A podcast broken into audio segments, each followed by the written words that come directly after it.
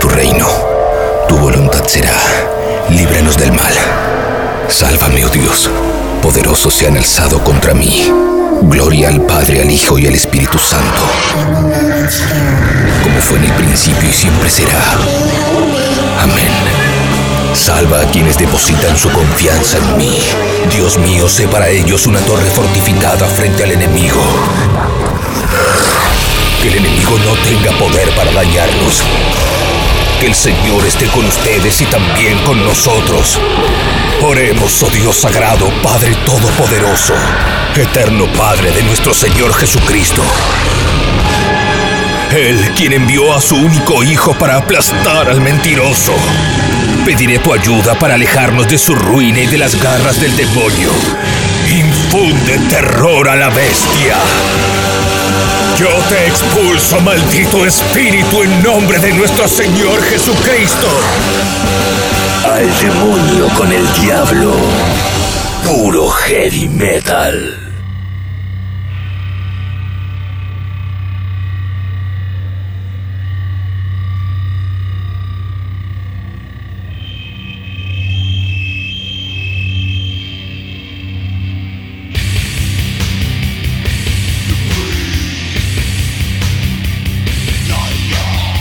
Hoy, hoy arrancamos jodido. Bienvenidos, bienvenidas al demonio con el diablo. Como cada domingo a las 22 horas estreno programa de heavy metal desde la plataforma tabernaodinlive.com. Hoy arrancamos jodido. Seguimos en el repaso por la década dorada del heavy metal. Y estamos ya en el último año Estamos en 1989. Venimos haciendo un repaso cronológico desde 1980 a esta parte, rescatando las mejores canciones, las más conocidas, las clásicas, esos temas, esos artistas que grabaron a fuego la historia de este género que es el heavy metal. Mi nombre es Gustavo Olmedo. Pueden seguirme en Instagram, Olmedo Bus, la cuenta de la taberna es Taberna Odin Live.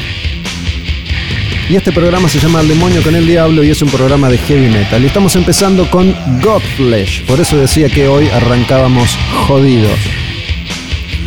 Godflesh edita este su primer disco Street Cleaner justamente en 1989 y Godflesh es la banda de Justin Broderick que había tenido un breve paso por Napalm Death.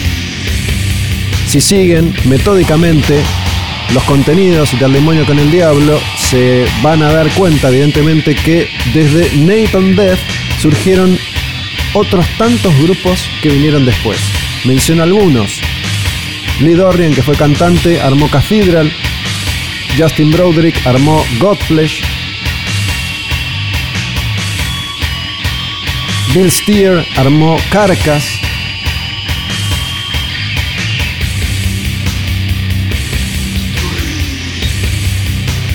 Mitch Harris armó Mick Harris. Mick Harris armó Scorn, armó Midfoot Sid. Bueno, son muchos los grupos que surgieron a partir de esa leyenda del grindcore inglés Nathan Death. Y acá estamos con Godflesh, una banda que es considerada pionera en esto que fue el metal industrial. La combinación del hombre y la máquina y esta primera canción hoy que se llama Like Rats.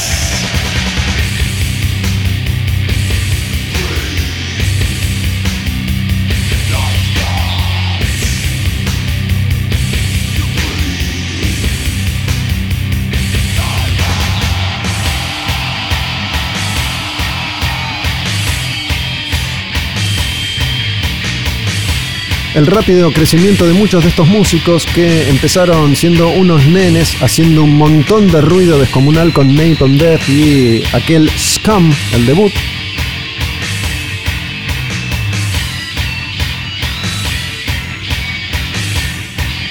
Y después se dedicaron a crear, a experimentar. Esta canción se llama Like Rats. Vamos a escuchar una más de Godflesh Street Cleaner y este que es Christ Bait Rising.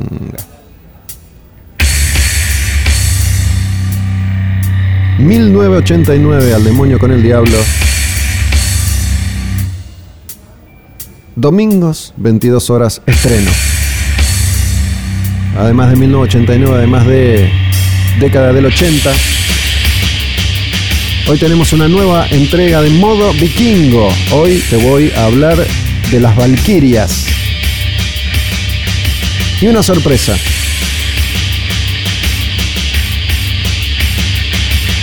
Estrenamos una nota que nunca antes había salido al aire, que nunca antes habíamos posteado. Hoy voy a hablar con Cristian, cantante de Avernal, sobre el disco La Quimera de la Perfección. Eso en un rato, ahora estamos con Christ Date Rising de Godflesh, porque en 1989 sacaron su primer disco que se llama Street Cleaner y es este.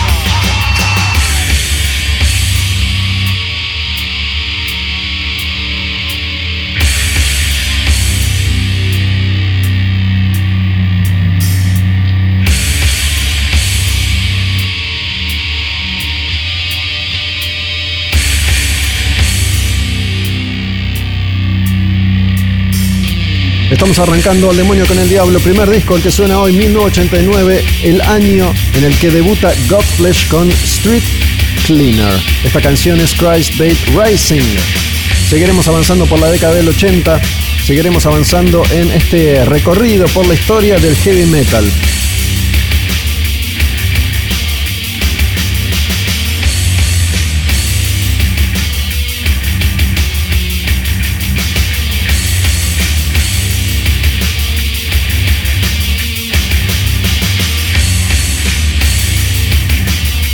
Y de una banda nueva, de una banda que entonces experimentaba, de una banda que estaba inventando algo diferente, vamos a pasar a un clásico, el señor King Diamond, que edita Conspiracy en 1989. Diferencia de sonido, diferencia de audio, es lo que pasa en un recorrido, en un repaso como este. Se escuchan muchas bandas diferentes en distintos momentos de su trayectoria.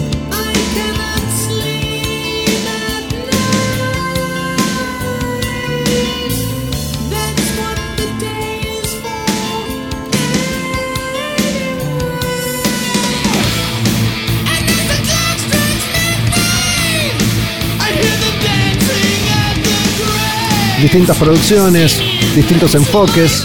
King Diamond a esta altura era ya un veterano de la escena. Lo habíamos conocido con Merciful Faith, esa banda enorme de Dinamarca. Y ya venía avanzando en su carrera solista con este Conspiracy y una canción que se llama Sleepless Nights.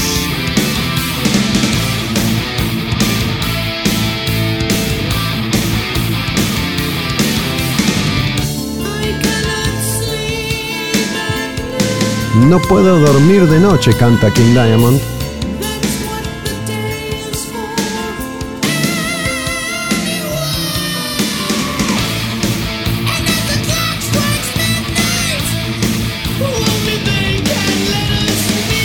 Sleepless Nights, Noches de Insomnio.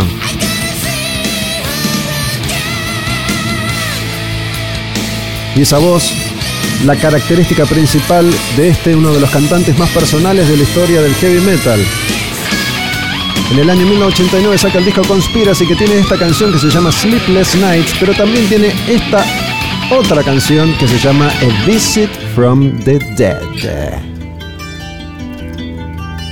Una visita desde el más allá. Una visita desde la muerte, los muertos. El horror, el terror, la marca registrada de King Diamond como solista, sobre todo en sus primeros años. Las historias, los guiones que creaba, que inventaba para asustar un poco. King Diamond, desde Conspiracy, A Visit from the Dead.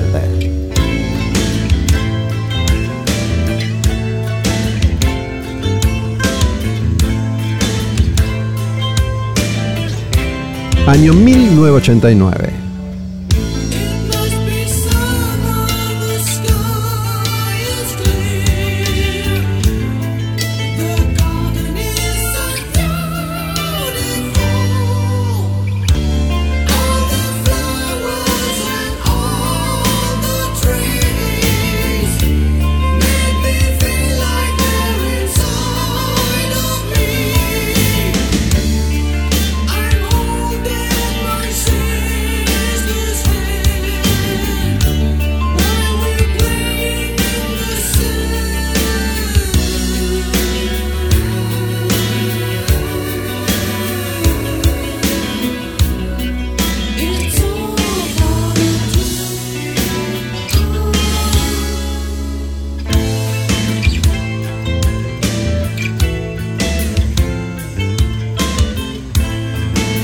Que suene, dejamos que se exprese King Diamond.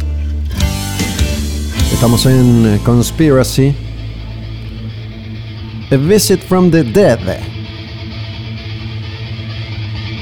En el año 1989. El repaso hoy en Al Demonio con el Diablo. Ya siento un poco de nostalgia, se termina la década.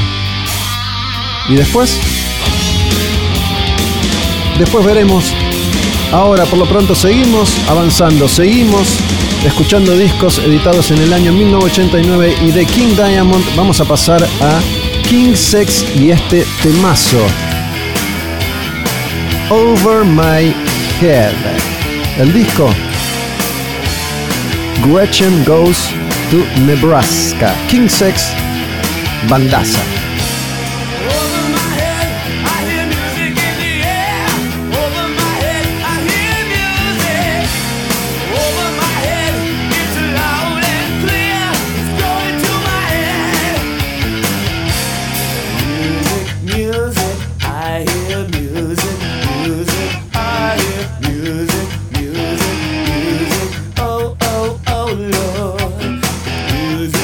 Music, music, I hear music. Música, música, escucho música. Over my head. King Sexy, su segundo disco, año 1989. Gretchen Goes to Nebraska.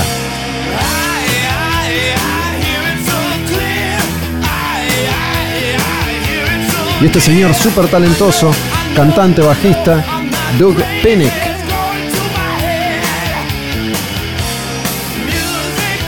Uno de esos tesoros escondidos, una de esas bandas que como ya les he contado en el repaso por el año anterior, 1988, cuando sacaron su disco debut, Out of the Silent Planet, les he contado que este es un tesoro, un tesoro escondido, una de esas perlas que rescato para que ustedes, si todavía no conocen, descubran. King's X.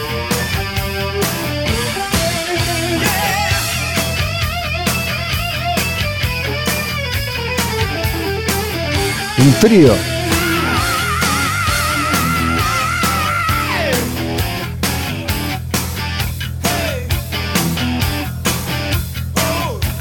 ¿Quieren escuchar una canción más de King Sex antes de pasar a la siguiente banda? Esta se llama Summerland.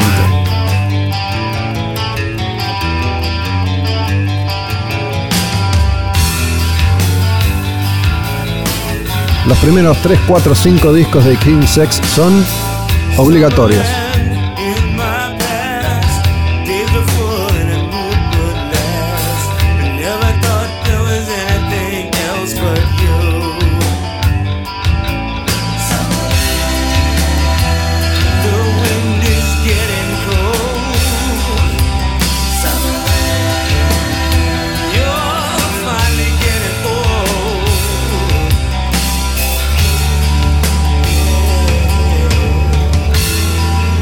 Escuchen los arreglos de voces que en la canción anterior no se percibían tanto.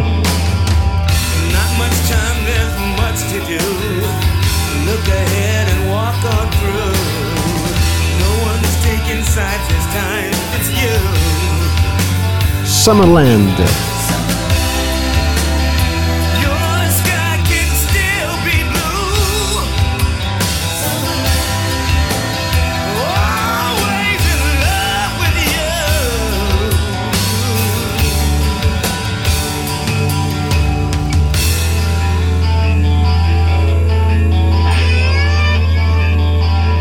Y de una banda nueva que entonces era virtualmente desconocida y hoy también de King Sex, un grupo para entendidos, a un clásico que ya tenía 25 años de historia porque en el año 1989 se edita este disco de Kiss, Hot in the Shade.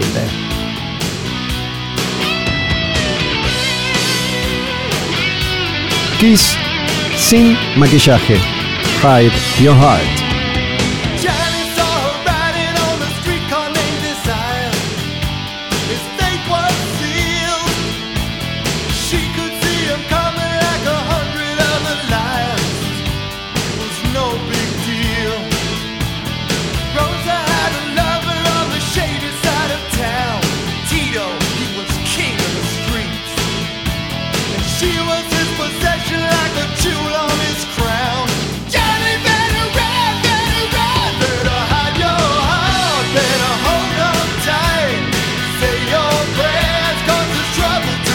Insisto con algo, la magia de este programa, El demonio con el diablo, de una sección como esta que tantos celebran, que tantas disfrutan, es justamente la diversidad. A veces un grupo parecido se pega a otro similar. Sin embargo, hoy miren cómo arrancamos. Godflesh, King Diamond, King Sex y ahora Kiss. Hide in the Shade, el disco de la Esfinge con anteojos de sol, con anteojos negros y Hide Your Heart.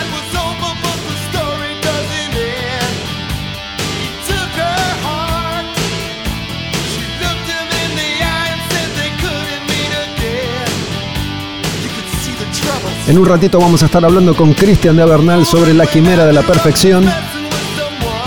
Y se viene un modo vikingo especial. Hoy te cuento sobre las Valquirias.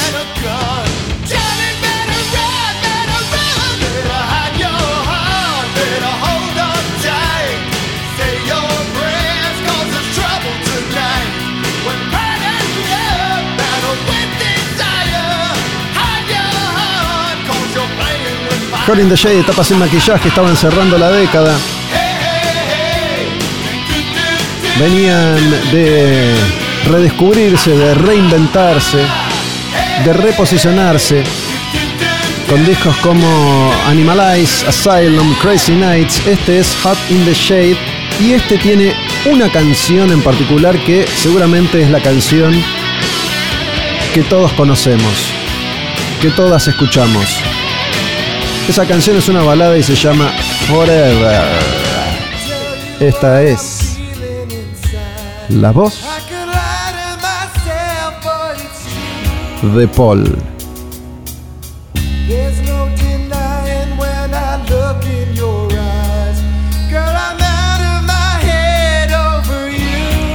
Paul es Stanley.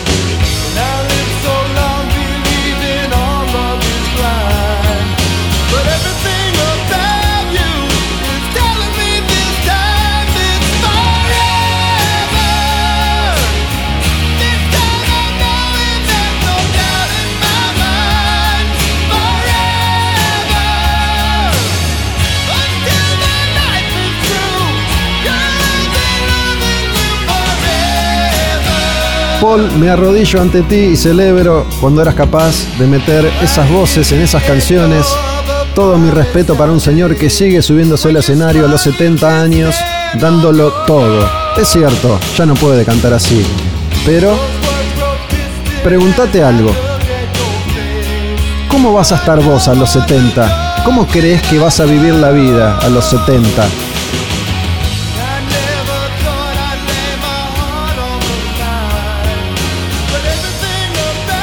En El Demonio con el Diablo suena Kiss y esta balada que se llama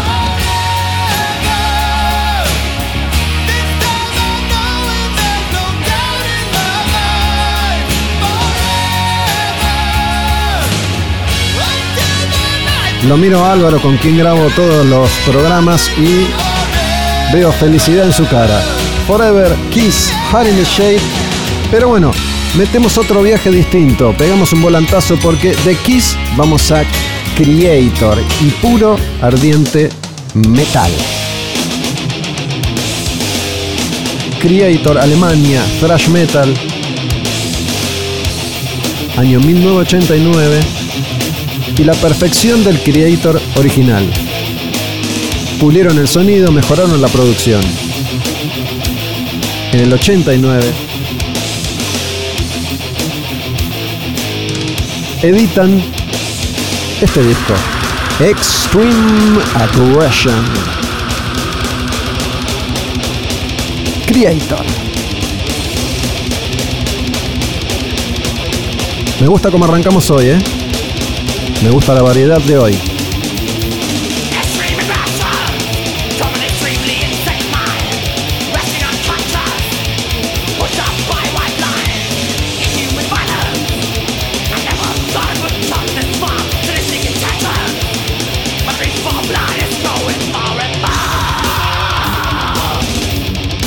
Y en este primer grupo de bandas hemos tenido un poco de todo, aquellos que estaban inventando algo nuevo, diferente, desconocido, como Godflesh, clásicos como King Diamond y Kiss, y Creator que desde Alemania llegaba a este, el disco en el que su sonido iba a dejar atrás la crudeza total aunque, como el nombre de este disco lo marca, la agresión seguía siendo extrema. Mi nombre es Gustavo Almedio y los invito a seguir recorriendo al demonio con el diablo. Dos horas de heavy metal cada domingo, estreno 22 horas desde la plataforma tabernaudinlive.com. Antes de ir a una canción para cerrar esta primera parte del programa, los invito el jueves, depende cuándo escuchan el programa, pero el jueves 10 de diciembre en la taberna tenemos evento. Vamos a estar con Nico Bereciartuga, el hijo de Vitico, Vitico de Riff, Nico de Riff, Nico de Viticus, uno de los enormes músicos del rock and roll de Argentina de los últimos 20 años. Va a estar acá en la taberna conmigo charlando y tocando algunas canciones acústicas. Se va a streamear por la plataforma Taberna Odin Live y aquellos que estén en el bar, en Taberna Odin, acá en Palermo, van a poder disfrutar desde las pantallas ese momento íntimo, ese momento especial que desde acá preparamos para ustedes. Puede ser que estés escuchando este programa y esto que digo en marzo de 2021. Ya fue. Pero para los que siguen metódicamente cada estreno de Al Demonio con el Diablo, esa data sirve. El 7 el 8, el 9, no, el 10, el 10 de diciembre, jueves a las 9 de la noche, Nico Artuga y yo, desde la Taberna Odín, vamos a tratar y seguramente conseguir hacer que pasen un buen momento. Vamos a charlar y va a tocar.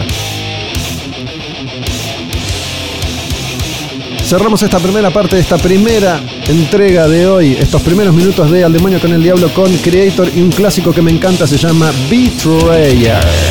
El disco es Extreme Aggression. Ya venimos con modo vikingo, hoy Valkyrias, después Cristian de Bernal, la quimera de la perfección.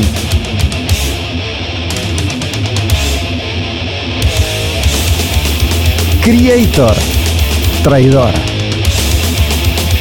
Creator, betrayer. Creator,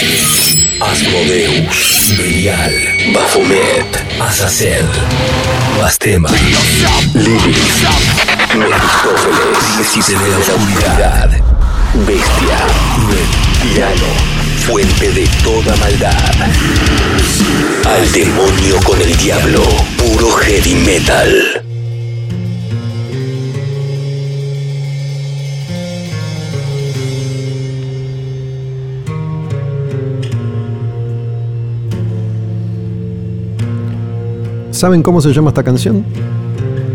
Esta canción se llama Valkyria. Es de Dark Throne. Y es señal de que nos metemos una vez más en modo vikingo, mitología nórdica, al demonio con el diablo. Seguimos haciendo un recuento intensivo de ese universo vikingo. Y si esta canción se llama Valkyria, si les dije que íbamos a hablar de ellas, entonces arrancamos modo vikingo Valkyrias. Las Valkyrias eran las guerreras que tenía el dios Odín y eran las encargadas de llevar a aquellos guerreros que habían muerto con honor en batalla hasta el Valhalla, en Asgard. ¿Se acuerdan que hay un programa, el anterior, al demonio con el diablo, modo vikingo Valhalla? Bueno, las Valquirias eran entonces las encargadas de llevar a los guerreros muertos con honor en batalla hasta el Valhalla de Odín en Asgard.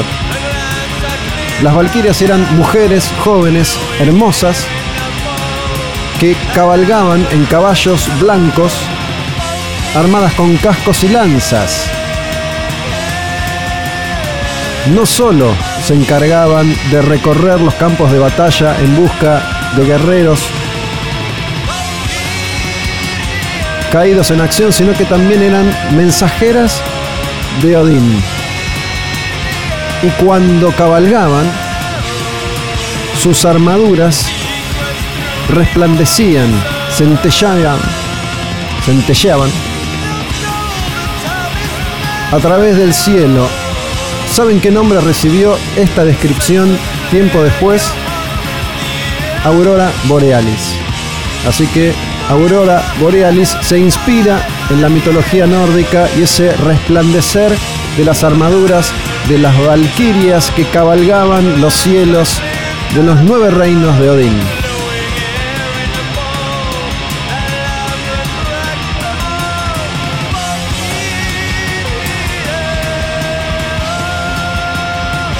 Empezamos escuchando esta canción de Dark Throne, pero ahora nos vamos a meter con Enciferum, Feast with Valkyrias. Un festín con Valkyrias la banda Enciferum, y te sigo contando. ¿Cómo se llamaba la líder de las Valquirias? Freya, la diosa del amor y la fertilidad. Pero también cargaba con una maldición, el dominio de la guerra.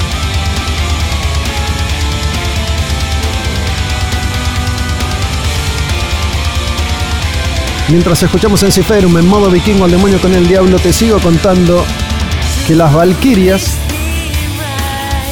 estuvieron presentes en el funeral de uno de los grandes dioses de la mitología nórdica, Balder, que fue asesinado por Loki.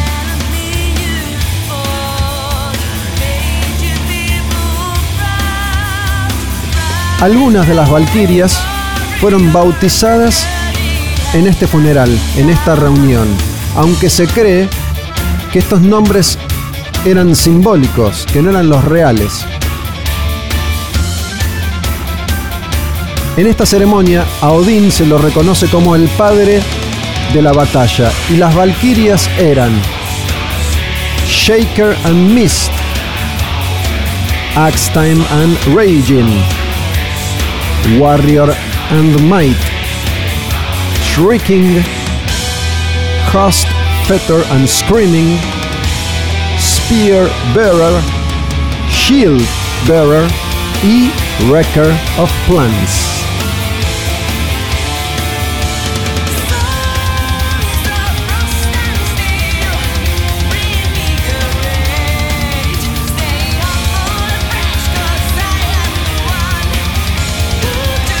Las Valquirias eran las encargadas de llevar a esos guerreros caídos en batalla y esos guerreros, si me siguen, si estudiaron, si me estudian las clases que les doy de mitos nórdicos, tienen un nombre. El nombre de esos guerreros está incluido en el nombre de esta canción de Unleashed. Esta canción de Unleashed se llama Chief Einherjar. Así se llaman esos guerreros que acceden al Valhalla, los Einherjar. Te digo, dos meses más y empiezo a dar clases de mitología nórdica en la UBA. Unleashed.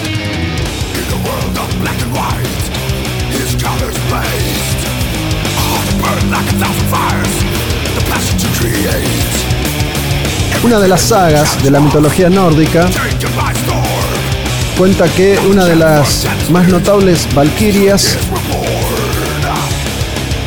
Me detengo acá y les digo, traté de obviar todos los nombres que no eran necesarios, pero algunos lo son. Si no, la historia no tendría sentido. Esta valquiria se llamaba Brynhildr. Brynhildr. Y a ella le ordenaron decidir el resultado de una batalla entre dos reyes. Aunque sabía que Odín prefería que ganara uno de esos reyes en particular, ella decidió que iba a ganar el otro. Ahora, Odín, un jodido. Porque si le dice a ella, decidí vos, no la castigues cuando decide distinto a lo que vos querías. Por haber elegido al rey que Odín no quería, fue castigada. ¿Cómo?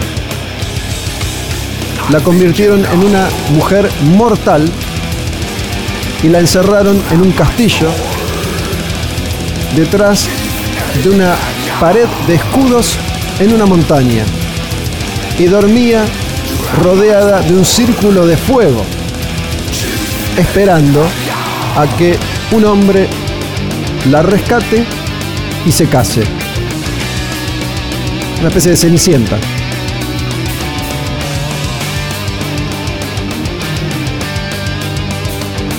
¿Quién viene a ser ese hombre? El príncipe Sigurd. Sigurd había matado a un dragón y Sigurd entra al castillo, despierta a esta valquiria, Brynhildr, quitándole el casco y liberándola de las cadenas que la aprisionaban.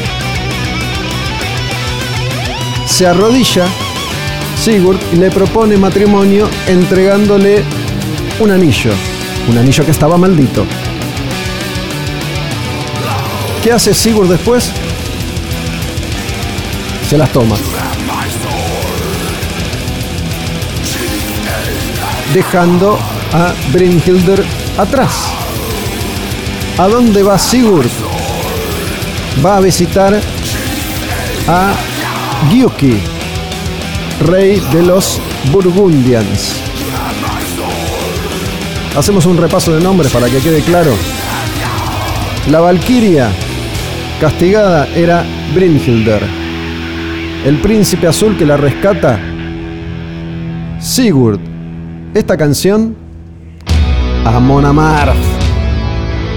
Voy a hacer una promesa que obviamente voy a romper, pero en este solemne acto prometo escuchar una canción de Amarth todos los programas del demonio con el diablo. Esta es nuestra nave insignia, Amon Amarth.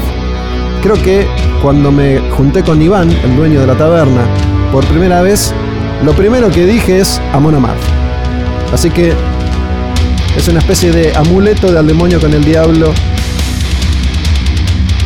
segunda encarnación. ¿Seguimos con Valkyrias? Ok. Los nombres. La Valkyria es Brynhildr, el príncipe azul que la despierta y le propone matrimonio Sigurd. Sigurd se va, la deja atrás, va a visitar a Gyuki. ¿Y qué pasa mientras Brynhildr queda sola atrás? La visita la hija de Gyuki, que se llama Gudrun.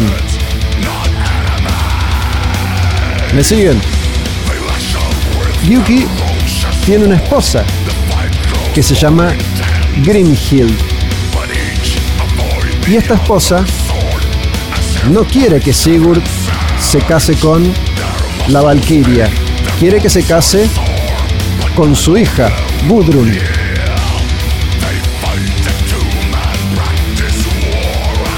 Cuando Gudrun visita a Brynhildr, la envenena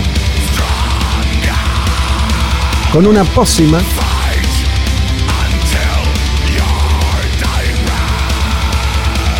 que hace que olviden a Sigurd. Entonces, Sigurd, que se olvida de Brynhildr, se casa con Gudrun. Y Grimhild, la mamá de Gudrun, tiene otro plan. Ya logró que Sigurd se case con su hija Gudrun. Ahora quiere que Brynhilder, la valquiria original que quedó atrás, se case con su hijo Gunnar.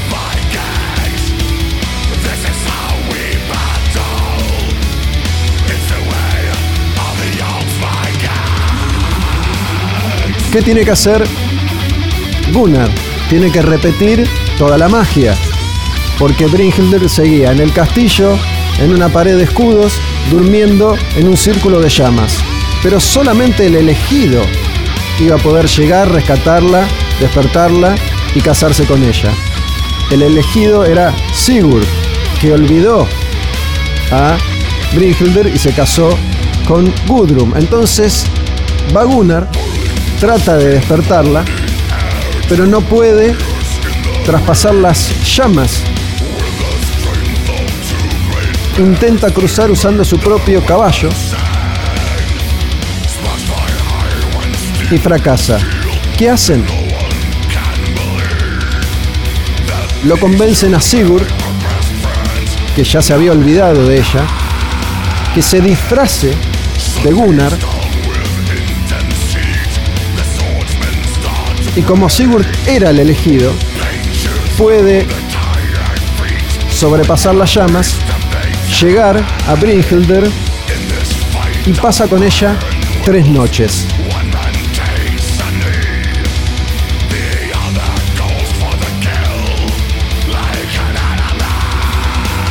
A Mona hemos hecho un juramento y te rendiremos pleitesía para siempre. Pero ahora vamos a darle paso a otra canción de Lips Eyes. Se llama War of Kings.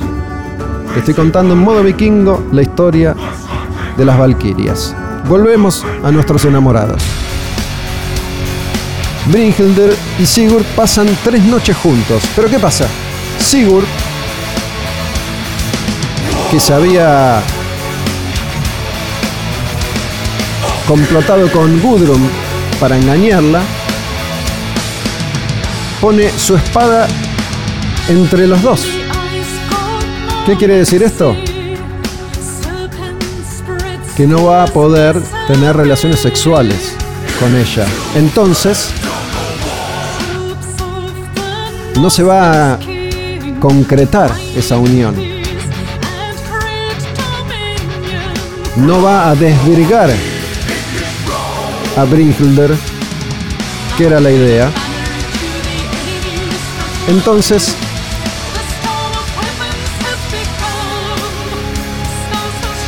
se la llevan y ella, creyendo que era Sigurd, se casa con Gunnar. Así que la bruja se salió con la suya y casó a sus dos hijos con las dos personas que quería. Pero las dos mujeres, Brynhilder y Gudrun, tienen una disputa y dicen, mi esposo es mejor que el tuyo. No, el mío, zorra.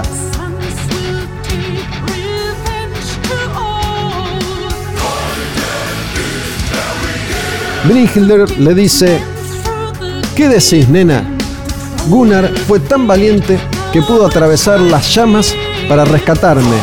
Y ahí Gudrun le dice, no, señora, en realidad era Sigurd disfrazado. Quien te rescató fue Sigurd.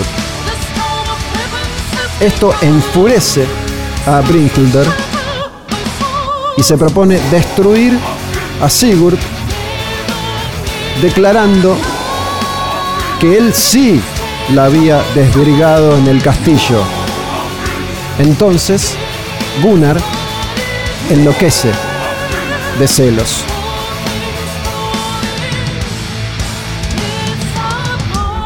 y se proponen matar a Sigurd.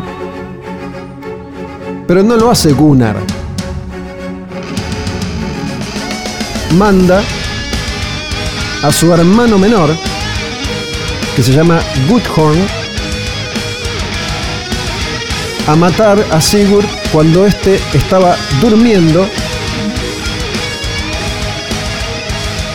Lo envenena.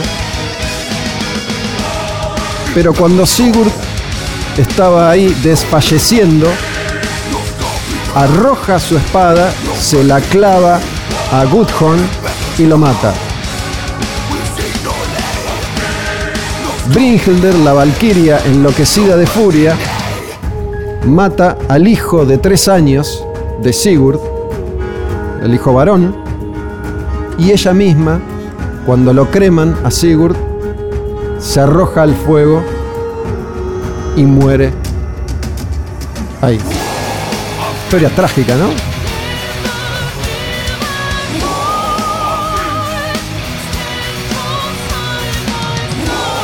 Y de Lip Size vamos a pasar a esta canción de Burhum que se llama Hail Odin.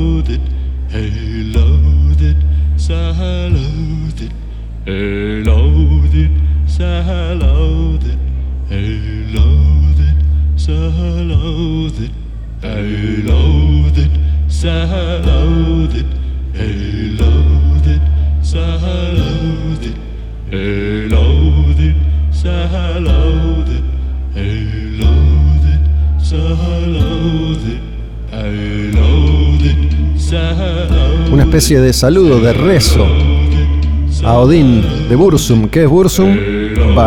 Vikernes. Ya volveremos alguna vez a esa historia de ese loco lindo del black metal noruego que mató de 20.000 puñaladas a Euronymous de Mayhem y estuvo preso 20 años. Esto no es fantasía, no es modo vikingo, esto pasó de verdad. Les voy a contar ahora, para cerrar este informe modo vikingo Valkyrias, la historia particular de Freya, la diosa, la valquiria más importante. En la mitología nórdica, Freya significa la dama. Una diosa asociada a la guerra, la muerte, el amor, el sexo, la belleza, la fertilidad y el oro. Freya tenía un collar muy especial y andaba en un carruaje tirado por dos caballos, no. ¿Tortugas? No, tampoco. Adivina, Álvaro. Ciervos, tampoco. Jabalíes, tampoco. Gatos, dos gatos acompañada así por un jabalí y tenía una prenda, ropa, una capa muy especial hecha con plumas de halcón. Esta es Freya.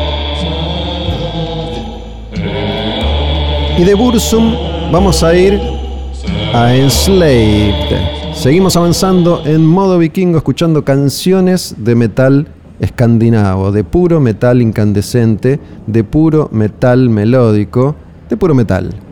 Estamos con las Valquirias y te estoy contando en el inicio de esta canción, en la intro de esta canción que se llama Ética Odini de Enslaved, el final de la historia de Freya. Freya estaba casada con Odor. Freya tenía dos hijas.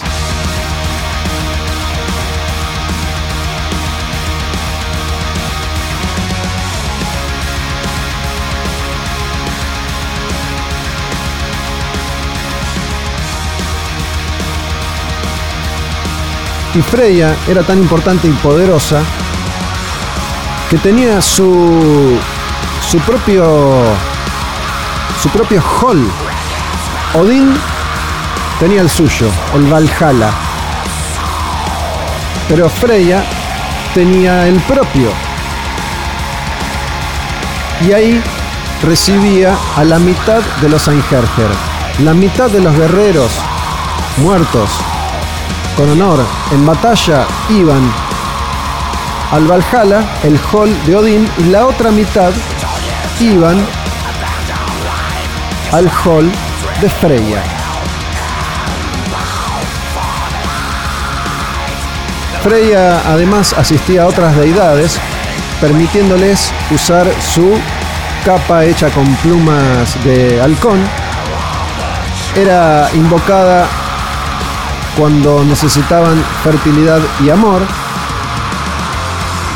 Y frecuentemente era perseguida por un gigante que quería casarse con ella. Pero ella ya estaba casada con el dios Oder. Oder habitualmente no estaba y ella lloraba lágrimas de oro rojo por él y lo buscaba, sospechando, utilizando otros nombres, no el de Freya.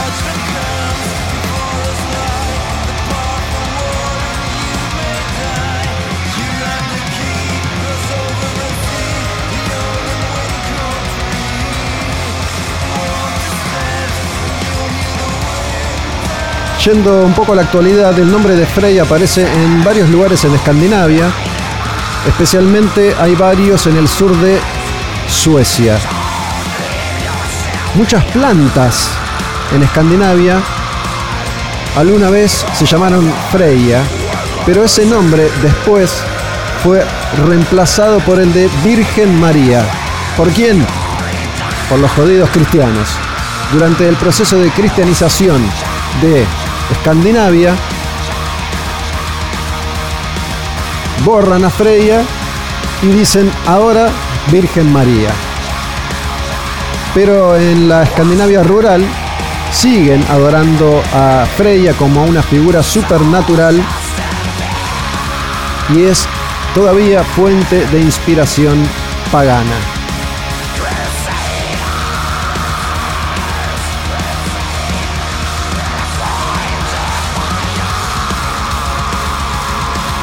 Y de esta canción de Enslaved nos vamos a una canción de Stormwitch que se llama Odin's Ravens, los cuervos de Odín. En un poema, Loki acusa a todas las mujeres de promiscuas e infieles. Entonces se produce un intercambio agresivo entre Loki y Freya. Después de que Loki filtreara con una diosa, Frigg, Freya intercede y le dice a Loki que está loco y que debe hacerse responsable de sus temibles actos. Y Frigg, que es esta diosa que anduvo con Loki, conoce el destino de todos, pero no lo dice. Loki enojado le dice a Freya, Callate, forra. Yo sé todo sobre vos. No te hagas la santita que vos fuiste amante de todos los dioses y de todos los elfos. Y ella dice, no, Loki mentiroso. Ya que todos los dioses y todas las diosas están enojados con vos, ya vas a ver, te vas a ir de acá derrotado.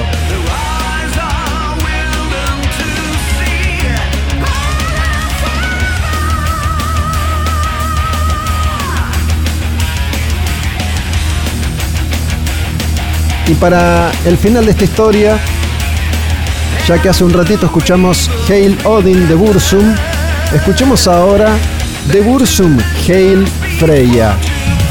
Arriba Freya, vamos Freya. Y esta es la última parte de la historia antes de la canción final. En modo vikingo, hoy al demonio con el diablo te conté la historia de las Valquirias, de Brynhilder y de Freya, las más importantes. Ya se viene Christian de Avernal, Christian de Avernal, para hablar de la quimera de la perfección, el disco clásico del metal local hoy. Y después el cierre con una última entrega de 1989 por hoy. Final de la historia. Loki y Freya discuten, se pelean, se echan culpas unos a otros y Loki una vez más le dice, Freya, callate, maldita bruja. ¿Vos? ¿Sabés qué hiciste? ¿Vos? Te garchaste a mi hermano.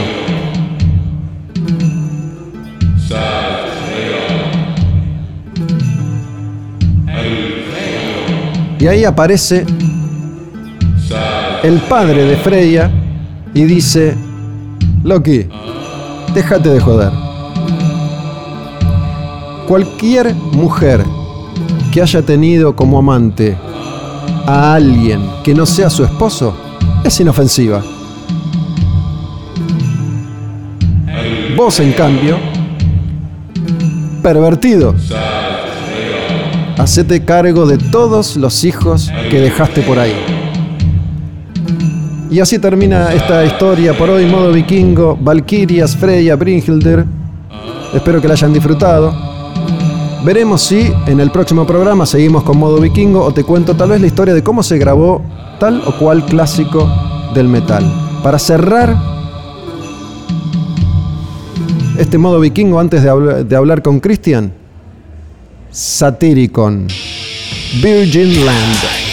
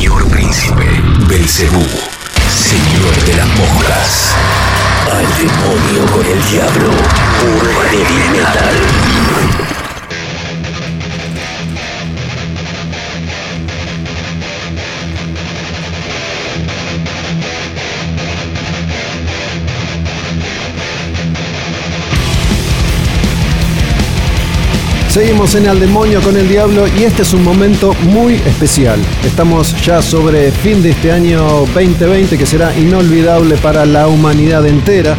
Venimos haciendo un repaso por la década del 80, la década dorada del heavy metal desde hace ya unos cuantos meses.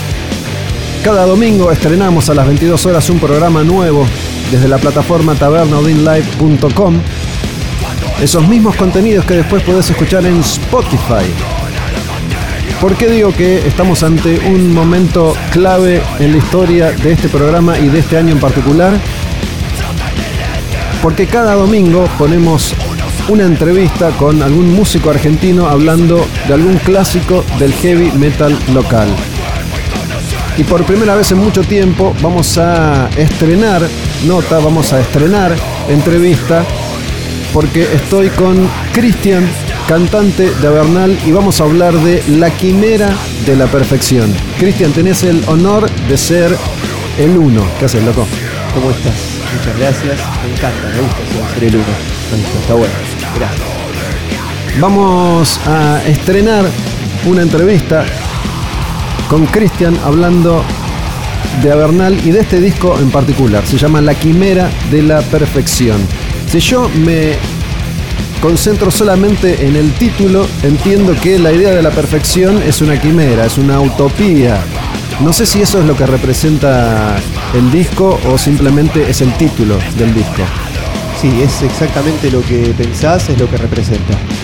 Eh, pero por ahí no solo a nivel tomado a nivel musical, sino a nivel de todo, ¿no? Uno muchas veces se pierde el momento presente se supone que es perfecto porque es lo que es donde estás porque a lo que te trajeron todas tus, cosas del pasado, ¿no? O sea, todo lo, lo, vivido te llevó hasta este momento y es perfecto, te guste o no. Entonces a veces buscar la perfección es como un poco Entiendo. Estar siempre tras la quimera, ¿no? Sabes que vengo de, de, tener una charla con una amiga de mucho tiempo y entre tantas otras cosas me referí en parte de esa conversación a ciertos lugares, voy a decir comunes, no despectivamente, sino populares de ciertas búsquedas espirituales, ¿no? Algunas tienen que ver con esto que vos mencionás, vivir el ahora, sí. ¿no? La mayoría de las personas que en algún momento empiecen y arranquen algún tipo de búsqueda espiritual, no importa por dónde, mm. casi siempre se van a topar con esta serie de conceptos, ¿no? Ser feliz es una elección, no importa el pasado, no importa el futuro, lo que importa es vivir el ahora, estar consciente, estar eh, presente, tratar de no tener pensamientos recurrentes, pensamientos gusanos que te condicionan la vida y crean una realidad que no es tal y que todo es perfecto, que todo sucede por una razón o que todo va a llegar cuando estés listo. Vos eh, tratás de poner en práctica estas doctrinas, te, cierran, te completan, las cuestionás, te generan dudas, ¿cómo las sentís?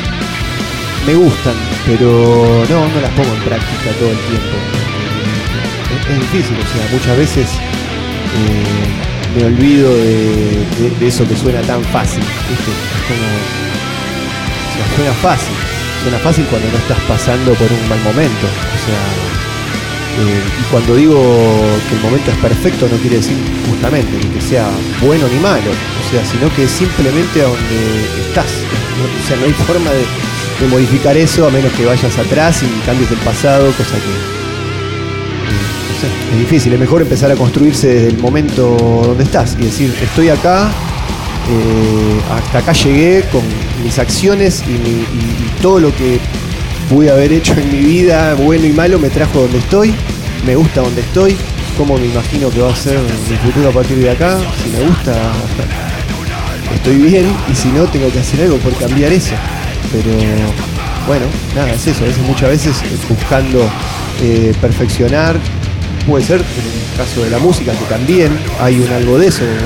Es como que en un momento cuando estás grabando un disco, eh, viste que se dice, hay que ponerle un fin porque si no puedes estar siempre encontrando cosas que te van a gustar más. Hablando acá con Cristian, cantante de Avernal y este disco, La Quimera de la Perfección, un poco lo que te preguntaba también es, por supuesto que es un trabajo y requiere de una voluntad titánica a Sí. veces, pero los conceptos, más allá de que uno pueda ponerlos un poco más, un poco menos en práctica, te convencen, te cierran, son preceptos por los que te gustaría regirte, te gusta regirte. Sí, Sí. Sí. Sí, o sea, creo que de todo lo que pude investigar en cuando hice mi propia búsqueda, a lo mejor es lo que más me convenció. Capaz que en, en un tiempo, porque también creo que somos. eh, sí podemos cambiar, o sea, para bien o para mal, o sea, pero te cambiás, te adaptás. Eh, te, te adaptás a lo que te hace bien en el momento que estás. Así que hoy por hoy, desde hace un tiempo, sí, es algo que, que me cierra. Hay, hay bandas que tienen sus discos clásicos y son más fáciles de ubicar, ¿no? Si uno piensa, qué sé yo, en Megadeth puede pensar en Rust in Peace, en Metallica puede pensar en Master of Puppets, en Hermética Ácido Argentino. Digo, hay bandas que tienen más de un clásico, pero hay discos que son indiscutiblemente clásicos. En cambio hay otras bandas que son más homogéneas. Y yo te dije, te pregunté, Cristian, ¿sobre qué disco de Avernal te gustaría hablar? Me parece que en el caso de Avernal no hay un clásico que no se discute. Entonces, ¿por qué hoy elegiste este disco? Eh, en principio, sí, eh, hay, para mucha gente a lo mejor son distintos el disco que le gusta como clásico. ¿no? Hay gente que es eh, fan del primer disco de Avernal, hay mucha gente que considera que El Sangriento es un, un clásico del heavy metal. De hecho, bueno, en la revista Rolling Stone nos eligieron ahí El Sangriento entre los 40 discos por los 40 años del heavy metal, lo cual me hizo sentir eh, bien, qué sé yo. Orgulloso. Es como un claro, orgulloso de, de- de nuestra creación. eh, y que sea considerado, considerado un clásico, ¿no? Está bueno. Por ahí yo eh, creo que me parecía más interesante hablar de otro disco más que nos represente más a lo que es la banda hoy. Y este marcó por ahí un cambio en varios aspectos. Así que está mejor para mostrar. Bueno, la banda es indiscutible, ha ido evolucionando y tiene distintas facetas, ¿no? De ser una banda por ahí eh, en algún momento un poco más extrema y un death metal si querés más derecho, a otras experiencias como me parece la de este disco, donde hay, hay un espíritu un poco más rockero. Digo, yo trato muchas veces de evitar los nombres, pero a veces son necesarios para explicar un poco hacia dónde vamos. No sé si, si vos coincidís con esta apreciación. Sí, a lo mejor si lo comparás con algún otro disco, hay discos más rockeros que este. Esta es como un poco la fusión de lo death metal y lo rockero. Hemos tenido discos muy rockeros, como lo es un disco llamado Mis Mesías. Para el que no conoce, es un disco en el que no canté con voces guturales, prácticamente, salvo con cuentagotas, alguna que otra, algún que otro grito gutural, pero en el que traté de hacer otra cosa. Por me fui más para el lado de hacerme el Glenn Danzig o, o el Tom Araya por momentos cuando cantaba más, ¿no? Cuando, no sé, eh, las influencias en las que pensé por ahí a la hora de cantar. Eh, buscando otra, otra faceta. Ese es como el disco más rockero que tenemos. Esto es algo que se llegó de, eh, de- lo que hubo desde el primer disco hasta el, hasta el sexto, que es el anterior a este, en el que fuimos ahí eh, pasando de un, de un lado a otro, coqueteando con uno y con el otro, eh, con el otra punta del género, ¿no? Y este creo que es como el, es un intermedio, está bueno, me gusta por eso. Después de tanto tiempo de experiencia en esto del heavy metal y escuchando música y entrevistando a los artistas eh, locales en este caso, entiendo que en Argentina tenemos una especie de, de vicio que tiene que ver con la admiración hacia el afuera, porque en el afuera está lo más conocido, lo más grande, lo más popular, está ahí el deseo, si querés, ¿no? Todos nosotros crecimos escuchando a determinadas bandas. Em, hubo un momento, hace ya mucho tiempo atrás, en el que aparecieron los primeros grupos de death metal que comenzaron a experimentar con su sonido y rockearla un poco más. ¿no? Creo que, a ver si coincidís vos conmigo, en el death clásico hay dos discos que son bisagra. Uno es, eh, para mí al menos, Hard Work de Carcass y el otro es Wolverine Blues de Entombed. Dos discos contemporáneos, me refiero entre sí, dos discos de mediados de los 90, de bandas que venían de un sonido mucho más extremo y le ponen rock and roll a ese género. ¿Coincidimos ahí? Coincidimos totalmente. El 93 es el año, para ser exacto. El año que se formó Avernal. Cuando se formó Avernal, ¿cuáles eran los espejos? Digo, a ver, eh, ¿a quién admirábamos? Y no, nada que ver, porque por ahí sí, a Carcas, eh, Cannibal Corpse, eh, Entomb, pero no, no precisamente esa parte rockera, o sea, Broken Hope, por ejemplo, yo era un, me gustaba mucho ese, ese super bozarrón ultragutural, eh, y es lo que yo por ahí traté de emular. Eh, no la parte más rockera por ahí. Por ahí nosotros al principio era, era bien brutal, era otra, otra película. Pero con los años empecé, empezamos a apreciar esa, esa parte más rockera dentro del death metal, la cosa pesada y que te haga mover un poco la cabeza. Este disco, La Quimera de la Perfección, es el disco sobre el que vos me hablaste hace unos días que tiene que ver mucho con la muerte, con la, idea o el concepto de la muerte. Contame un poco de, ese aspecto. Eh, bueno, sí, el disco habla no solamente de lo que sería lo que yo creo, porque también es un poco lo que creo, ¿no? A, lo que fue el inicio de la charla, ya quedó claro que es un poco lo que yo elijo, elijo creer, lo que me hace, me hace bien pensar que las cosas son de determinada forma, ¿no? Eh, y sobre la muerte he, hablado desde el momento cero, o sea, desde el momento uno. El primer disco de Avernal es, todo un, un canto a la muerte. Eh, pero por ahí con la cabeza de alguien mucho más joven, ¿no? O sea, no sé, en esos tiempos tendría 20 años y hoy tengo 45. Y bueno, nada, cambió, cambió mi cabeza y si bien siempre estuve hablando de la misma cosa, es como que fui adquiriendo conocimientos o leyendo y eligiendo eh, material que me pareció interesante, ¿no? Bueno, entonces hoy por ahí es como que, sí, habla, hablo de la muerte, pero con otros, tratando de poner otro, otro enfoque. Antes de, preguntarte las diferencias de enfoque entre ese primer disco y este, quiero dejar en claro algo que me parece que es así, porque cualquiera que está escuchando puede confundirse y creer que cuando Christian dice muerte en una banda de metal extremo o death metal se refiere a la muerte como la entiende Cannibal Corpse, que tiene que ver con violar cadáveres putrefactos. Me parece que no es la idea gore de la muerte, sino que tiene que ver con la vida y la muerte. Exacto, tiene que ver con la vida y la muerte. Eh, por ahí al principio era un poco, no sé, mis, las letras que escribía describían situaciones incomprensibles, eh, eh, fantasías, o sea, como lo que hace Cannibal Corpse, a lo mejor, pero nada, situaciones por ahí un poco más realistas, no, no, no sé, un suicidio, podía describir una situación en la que por la que no nunca atravesé, pero por ahí, no sé, imaginaba que podía ser de determinada manera y que te podía llevar a determinado lugar, sin haber leído nunca cosas que tengan que ver con eso. O sea, eh, yo en principio me inspiraba en Edgar Allan Poe.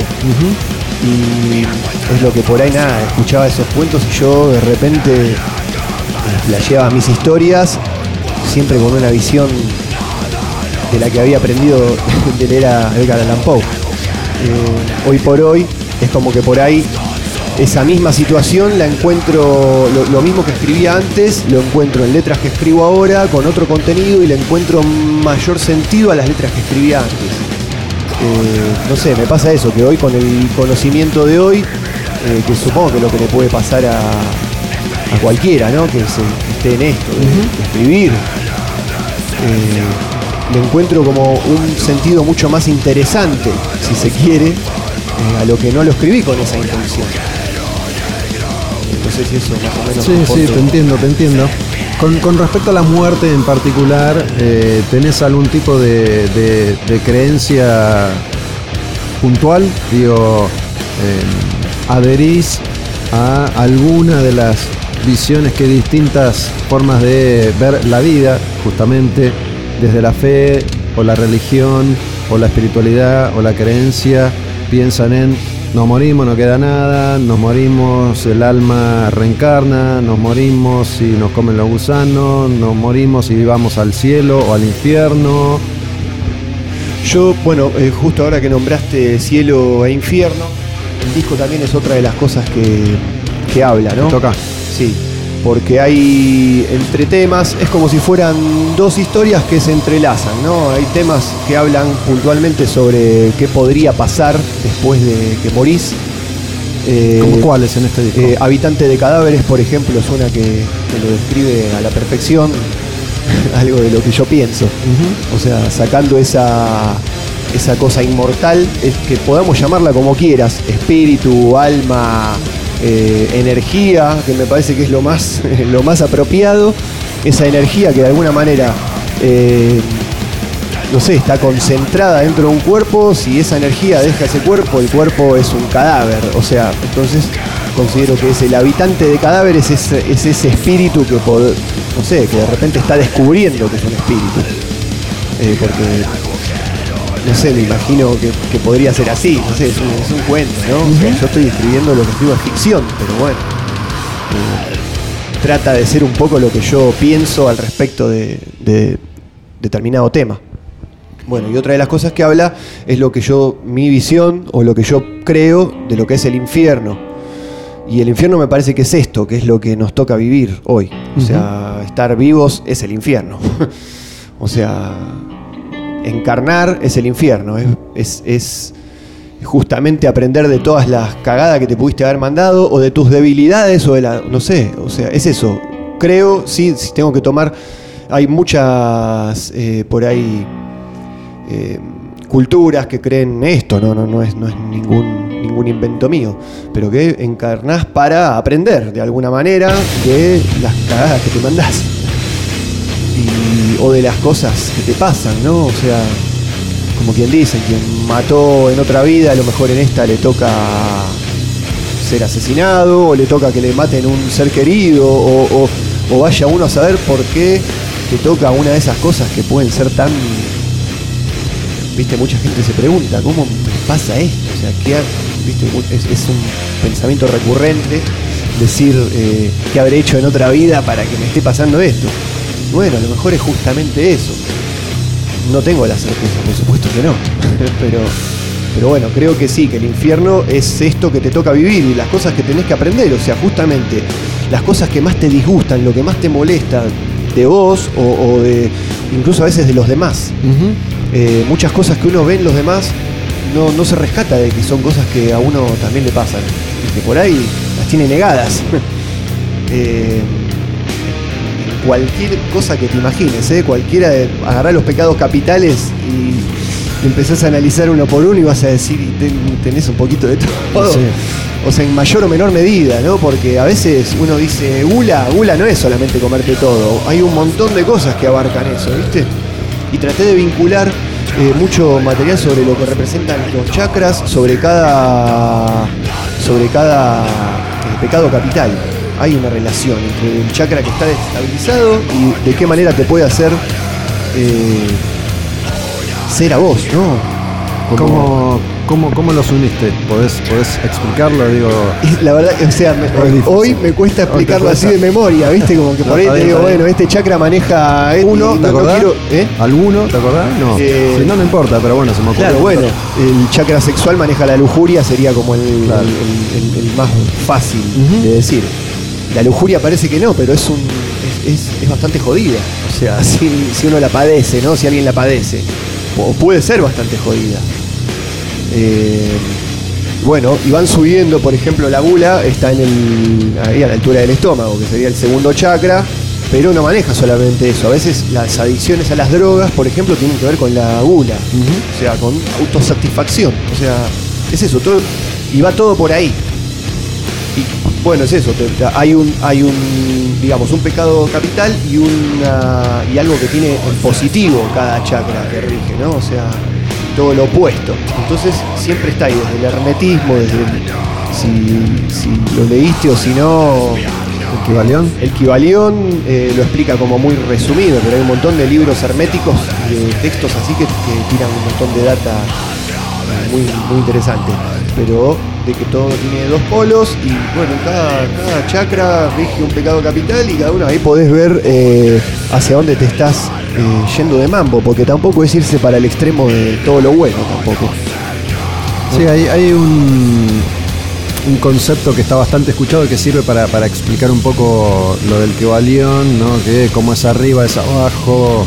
Sí. Digo, e- es eh, la forma más fácil de, de tirar una pequeña data para, para aquellos y aquellas que por ahí no, no saben de qué estamos hablando. Pero te quería preguntar, porque justo hoy alguien me mencionó que hizo la experiencia por medio del hipnotismo de la terapia de vidas pasadas, ¿no? Hay unas cuantas experiencias que tienen que ver con las vidas pasadas, si es que uno cree o no en eso, pero por medio del hipnotismo en este caso, el terapeuta o el especialista te puede llevar a vivir, revivir, experimentar, contar tus vidas pasadas para justamente, como vos decías, entender qué te toca transitar hoy. Yo no lo he hecho, pero sí he leído un par de libros. eh, es interesante. ¿Lo hiciste? ¿Lo harías? ¿Te da miedo? ¿No te da miedo? ¿No te interesa? Lo haría, sí que lo haría, no lo hice nunca. Eh, leí, leí como. Leí como más o menos para informarme un poco. Eh, leí algunos libros muy interesantes sobre el tema. Eh, es una de las cosas que también las lees, te convencen o no te convencen. Bueno, a mí me convencen. Aunque no lo experimenté, me convence. Creo que es posible, a lo mejor algún terapeuta. Pasa que por ahí, no sé, por conocer eh, al terapeuta para no caer en. Sí, sí, hay que tener cuidado, obvio. hay que tener cuidado, ¿no? Eh, por ahí no, por no, no se dio la situación. Pero podría, podría hacerlo, me gustaría experimentarlo. A lo mejor lo más cercano que estuvo a eso, no sé si, pero bueno, eh, tuve alguna experiencia, hice, hice un pequeño viaje de DMT, que lo que creo que lo más importante que sentí con ese viaje, más allá de describir la, experiencia, que no sé, fue como una cierta confirmación, como que re- reviví el momento, no sé, es algo que es muy fuerte, no sé si es algo para, para hacerlo así nomás. No lo hice así nomás, lo hice en un espacio cuidado y, me hizo vivir una situación en la que sentí que me morí. O sea, nunca había vivido algo, algo así. En un momento me pero no es que me asusté, pero sí, o sea, lo- lo disfruté también, pero hubo un momento en el que cuando te dicen basta, esto es acá, es ahí, hasta acá se acabó y, y se- no sé, se te llena de dudas. Eh, y creo que si hubo un mensaje que pude rescatar de era que era eso, ¿viste? ¿Y qué, qué es lo que me confirmó? Que la conciencia seguía ahí, o sea, eh, no había un cuerpo, pero sí la conciencia estaba ahí, en un lugar donde nunca estuve, cuando se me distorsionó todo el audio, todo lo que estaba, eh, la música se, entró en un loop y, vi la flor de la vida y todo eso, ¿viste? Es como que me, me asusté porque pensé, me pasé, no sé, fue como una, me entró la duda. Eh, Y en un momento nada, fue eso, fue sentir ese mensaje que es esto. Y decidí abrir los ojos y bueno, volví a, eh, volví a, a la realidad, entre comillas. Al infierno. Al infierno, volví al infierno. Estamos hablando con Cristian, cantante de Avernal, sobre la quimera de la perfección, entre otras cosas, porque siempre los temas se derivan.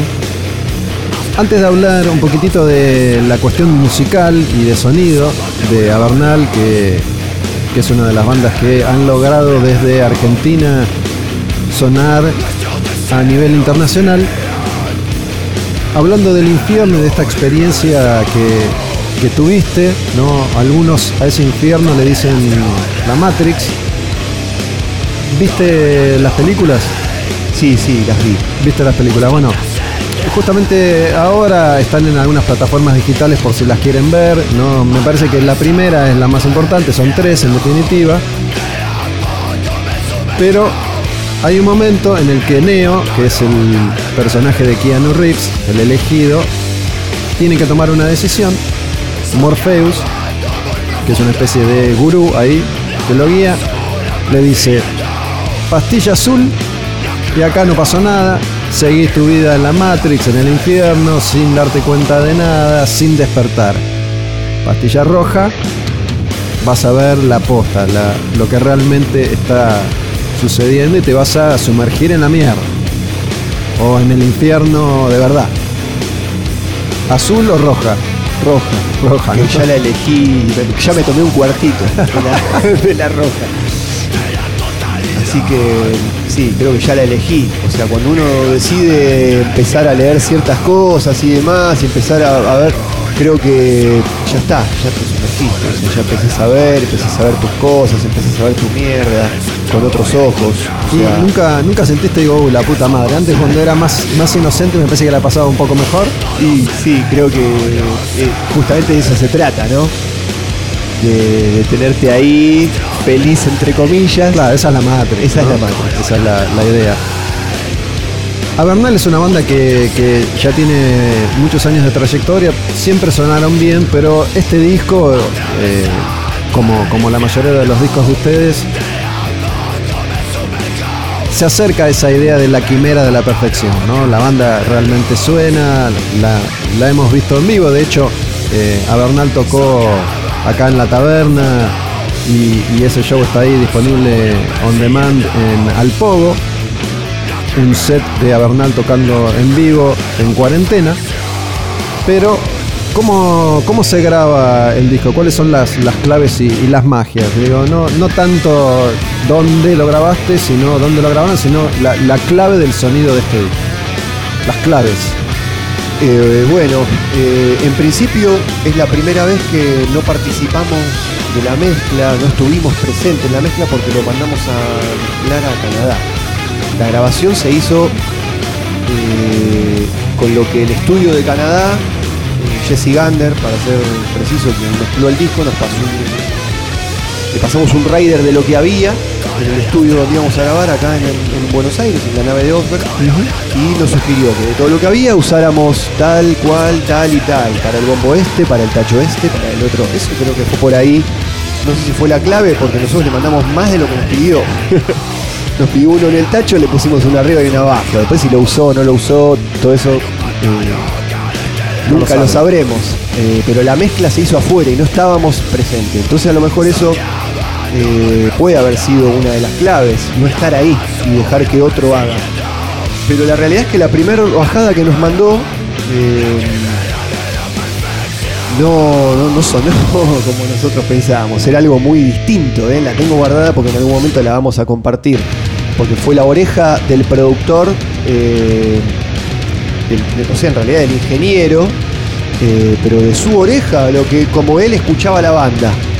Y nosotros después le pasamos toda una devolución en la que hubo que cambiar prácticamente todo. No estaba mal, pero no tenía nada que ver con lo que es el disco en sí.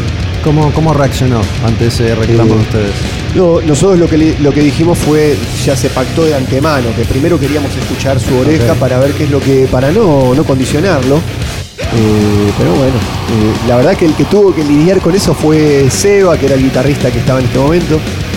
eh, Seba Barrio Nuevo, que él, al ser eh, técnico de sonido y demás, era el que estaba el más idóneo para tomar ese- esa posición.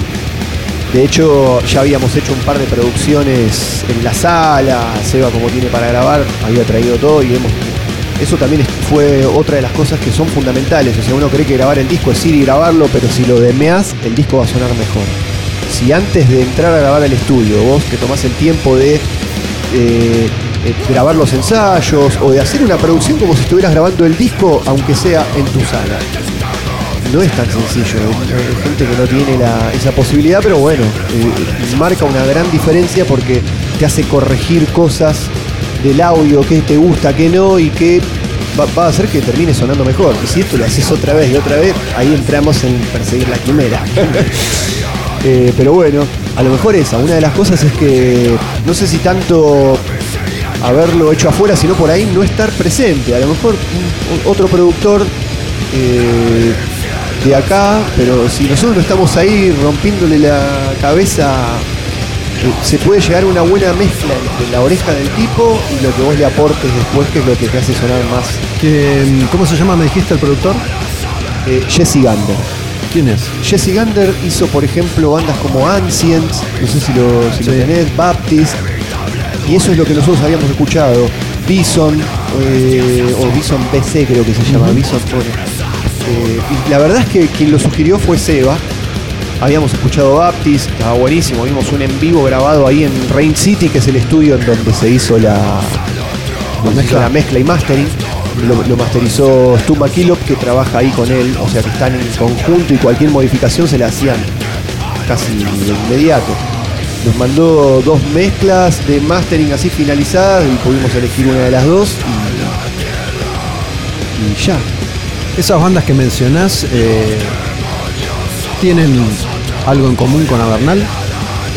El No, sonido no, no, son, no son tiene- bandas que se pero a mí- yo lo que me fijé fue que me encantaba el hecho de que la batería suena como si fuera una batería acústica, por ejemplo. No sé cómo explicarlo. Es como que hay ciertas cosas que me llamaron la atención del audio. Todas las bandas sonaban distintas, pero todas sonaban bien. En todas encontrabas el bajo, las guitarras, la batería, todo, cada parte de la batería, la voz ahí presente, saliéndote al real frente, pero sin molestar. No sé cómo, cómo describirlo. Pero hay un montón de cosas que me parecía que estaban muy en su lugar que por ahí no encuentro mucho en productores de acá, o salvo productores que a los que no tenemos ni acceso porque te cobran mucho más caro. Otra de las cosas era que en ese momento, en 2016, cuando hicimos la cuando hicimos la mezcla, la- bueno, se grabó y se mezcló y salió en 2016. Eh, el dólar, no sé, estaba a 10, por decirte, 10 pesos. Y al cambio era casi que nos salía más barato hacer esto allá y hacer el intento de lo que nos salía por ahí, mezclar el disco acá y masterizarlo acá en un buen estudio acá. Y siempre habíamos hecho todos los discos anteriores acá. Quisimos probar, la verdad que valió la pena. Esto que acabas de decir es tan increíble como la, la historia misma de, de nuestro país, ¿no?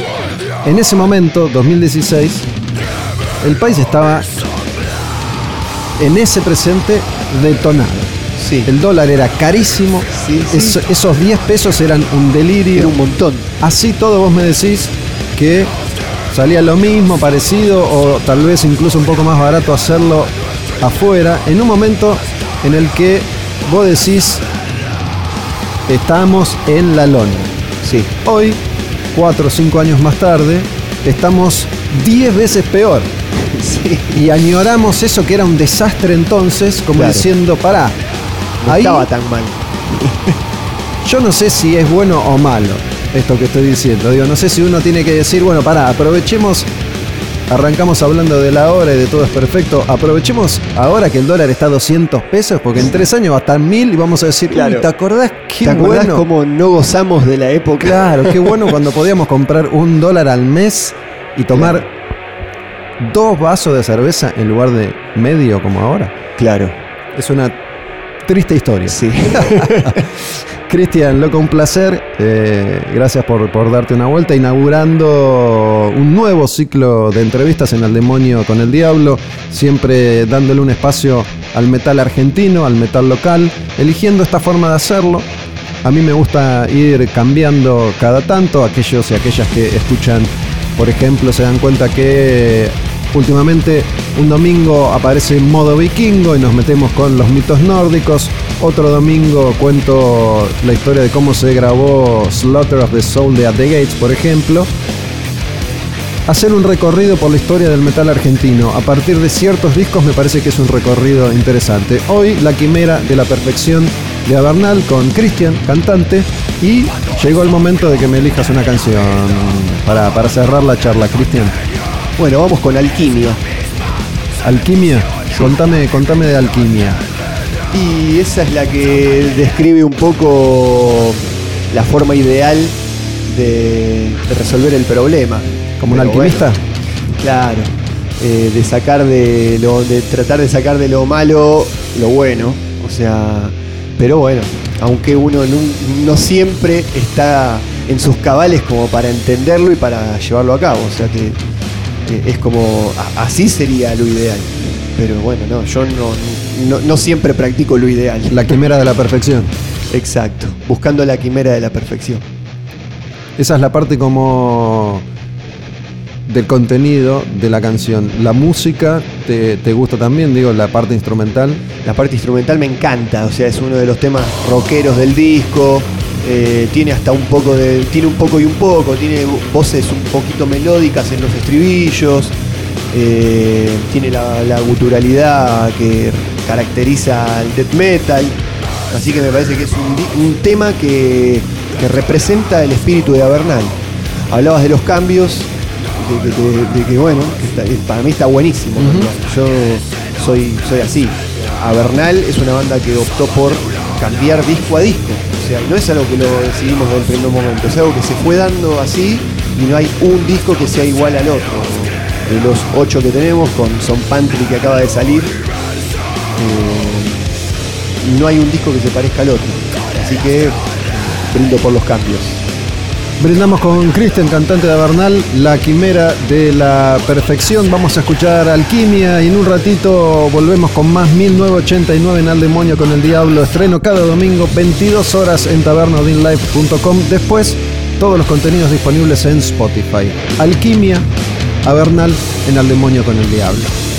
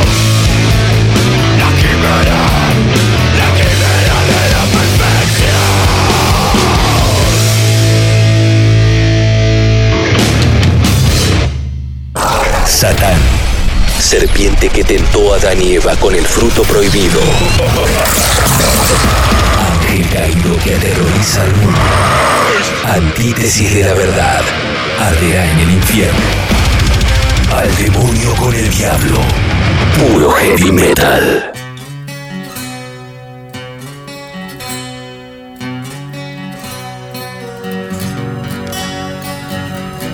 Y ahora sí, nos metemos en el último trayecto de este al demonio con el diablo.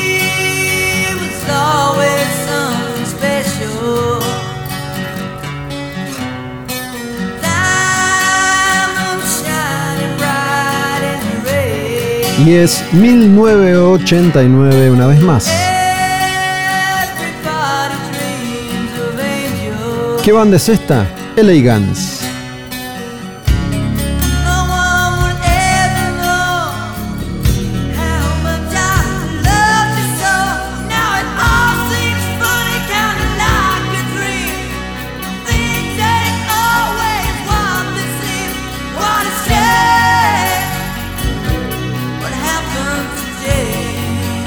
La canción se llama The Ballad of Jane. El disco Cocked Unloaded.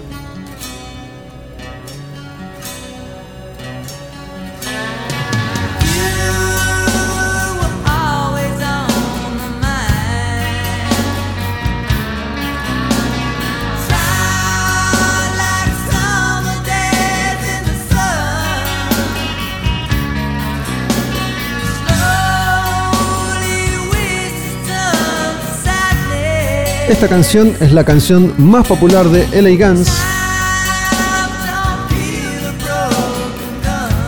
Esa banda que como su nombre lo indica viene de aquella escena de Los Ángeles de los 80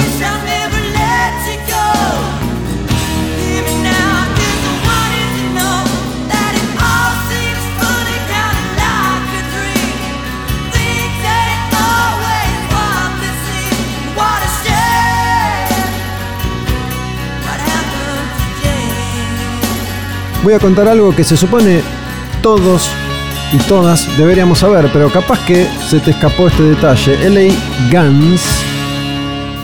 Guns es por Guns N' Roses, porque LA Guns es la banda de Tracy Guns. Tracy Guns y Axel Rose tuvieron un grupo juntos antes de Guns N' Roses. Este es el segundo disco de LA Guns. Seguimos en el año 1989 al demonio con el diablo y las canciones que hicieron historia, que marcaron una época, una, dos, tres generaciones de personas que en el mundo entero escuchaban rock and roll. The Ballad of Jane, LA Guns.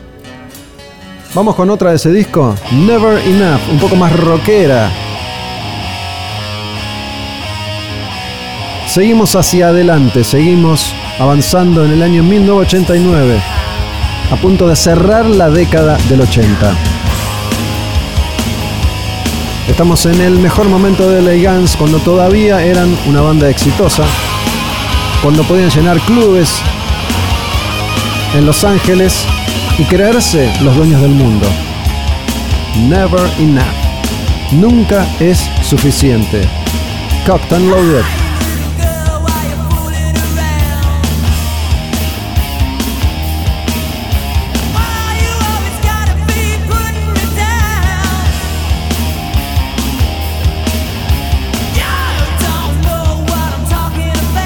Y me pregunto, les pregunto, ¿el mundo era más feliz en 1989? So hey, little ¿O tenemos ahora una mirada nostálgica que nos hace creer que el mundo era más feliz en 1989? Pero en 1989 teníamos esa misma mirada o creíamos que en 1969 era más feliz.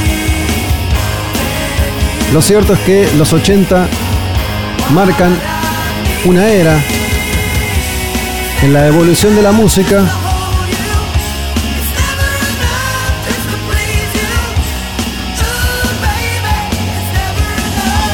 que describe una línea que marca a aquella generación como la generación de oro.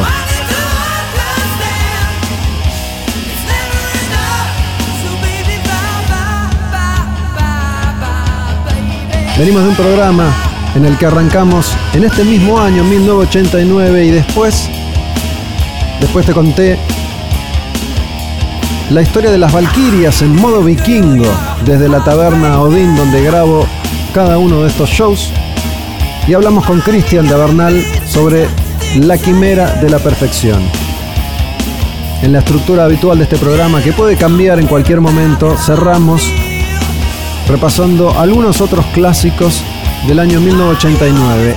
Y de LA Guns y Never Enough nos vamos a una banda de Japón, Loudness, intentando hacer lo que tantos otros intentaron hacer antes. Se los conté acá mismo. Si no lo recuerdan, vayan de acá hacia atrás. Todos los programas están en Spotify. Buscan Taberna Odin Live en Spotify y ahí tienen para elegir dónde poner play. Esto le pasó a Saxon.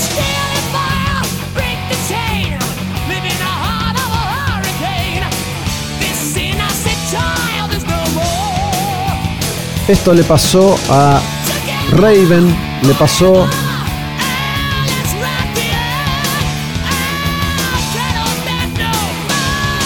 a tantas otras bandas que dijeron, señores de la compañía discográfica, ¿qué tengo que hacer para ser una banda más exitosa todavía? Y los de las compañías discográficas que en general no sabían nada, les decían siempre lo mismo. Y tenés que cambiar, tenés que hacer canciones más pop, más radiables, cambia tu imagen y ya que estás cambiada de cantante.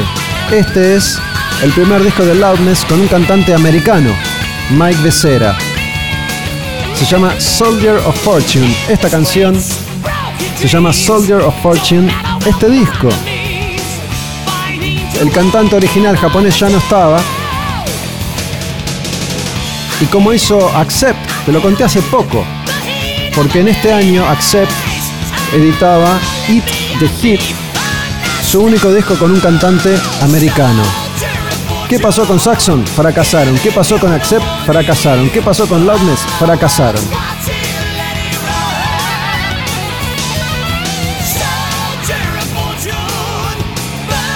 ¿Qué hizo Saxon después? Volvió a su sonido original. ¿Qué hizo Loudness después? Volvió al cantante japonés.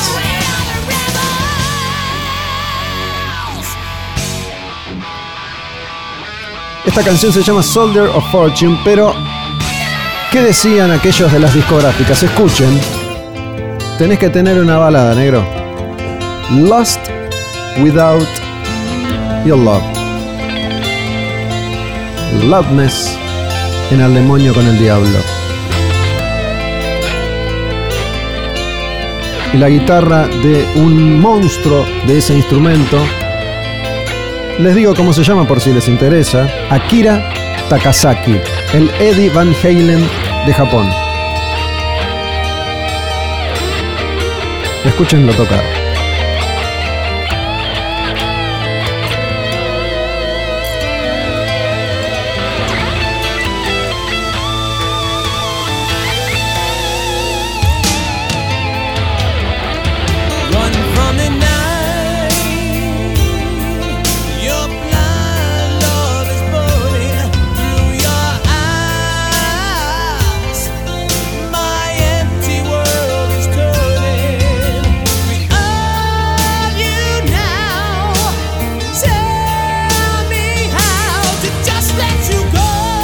Ojo que las canciones están buenas y el disco también. El cantante tiene una gran voz, pero el mundo ya estaba cambiando.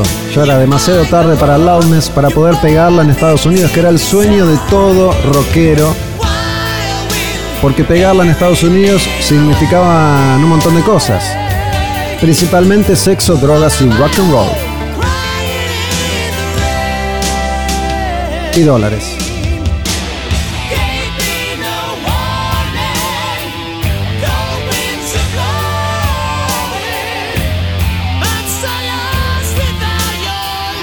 Pero hay algo que nadie puede quitarle a Loudness ni a ninguna de estas bandas. Y es la vivieron.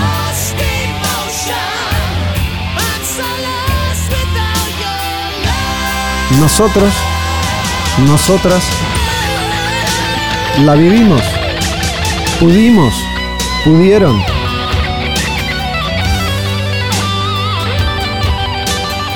Pensá en esto, si estás escuchando. Pensá en esta frase hecha, en este concepto de yo estuve ahí. Pensá, ¿dónde estuviste? Si en una reunión, si en una ceremonia, si en un ritual te dicen cada uno va a pasar al frente y va a decir yo estuve ahí. ¿Dónde estuviste? ¿Estuviste?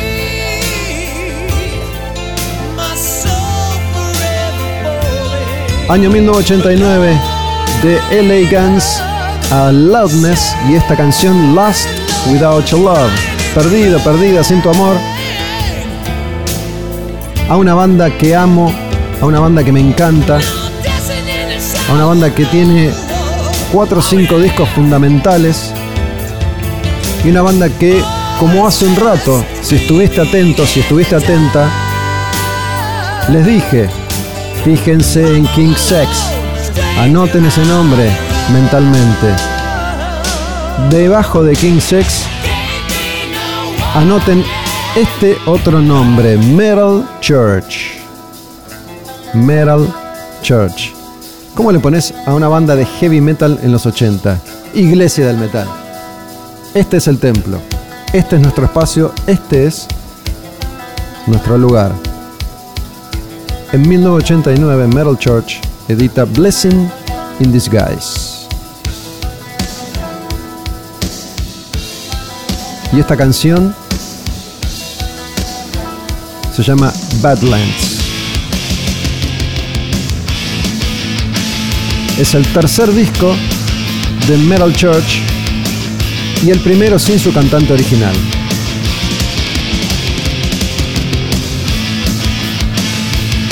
La banda cambiaba para no cambiar demasiado. Metal Church. Escucha, Badlands. Blessing in Disguise.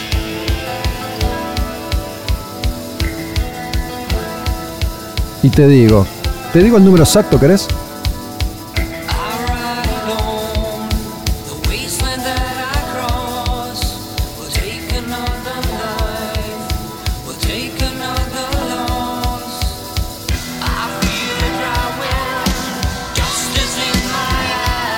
El número exacto es 4. Los primeros cuatro discos de Metal Church son cuatro clásicos.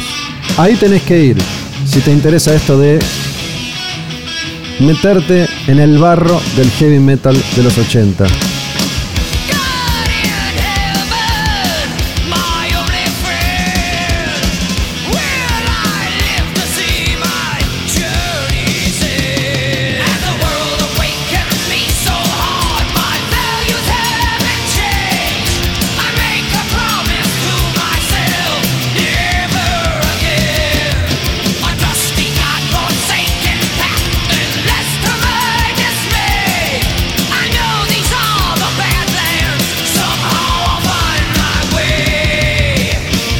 Yo sé que siempre hay alguien porque, aunque sea uno o una me lo hacen saber, que están pensando en, che, no conozco Metal Church, qué bueno que está, voy a investigar, háganlo. Les doy una chance más, escuchen esta otra canción, se llama Fake Killer. Está en ese mismo disco del 89, se llama Blessing in Disguise.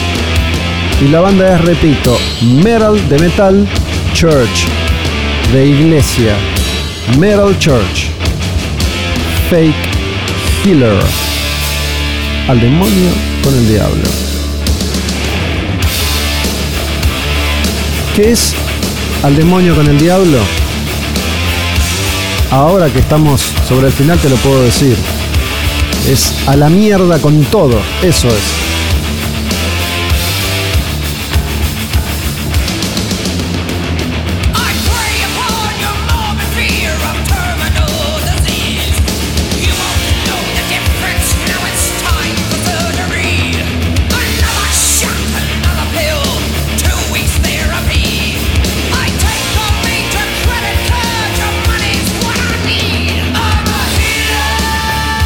Dato de color, hace unos minutos te decía, capaz que esta historia no la conocías, L.A. Tracy Guns, Axel Rose, Guns N' Roses. Metal Church tenía un guitarrista. Ese guitarrista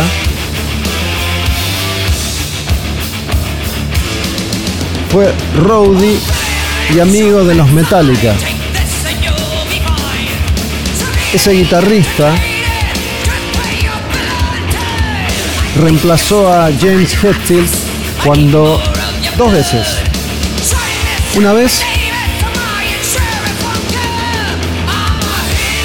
cuando se rompió un brazo andando en skate y no podía tocar la guitarra. Y otra vez cuando Hetfield se distrajo, se paró en el lugar equivocado del escenario y los fuegos de artificio le quemaron el brazo. Ese guitarrista se llama John Marshall.